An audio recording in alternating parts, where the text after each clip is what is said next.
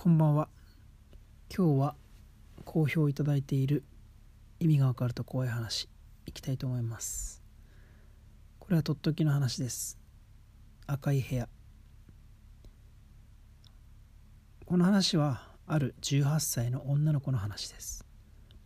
その子は地方からこの春大学に進学しかねてから楽しみだった一人暮らしを始めました。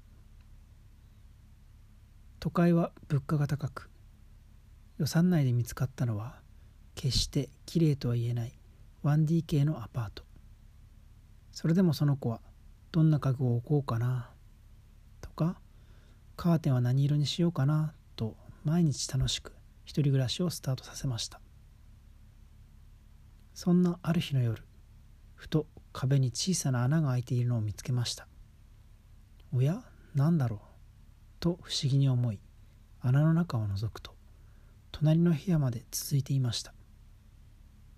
隣の人ってまだ会ったことがないな。赤が好きなのかな。部屋中真っ赤で何も見えない。その子が見たのは赤一色。不気に不気味に思いましたがその日は次の日の授業の準備があったのですぐに忘れてしまいました。しばらく経ったある日管理人さんに会う機会がありました。ふと先日のことが気になって聞いてみました。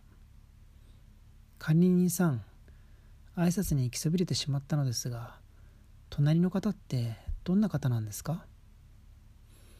普通のおじさんだよ。あまり外には出ない人なんでそんなに特徴はないかな。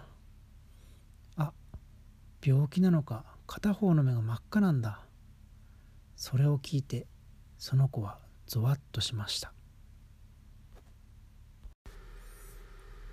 はいお待たせしました。解説です。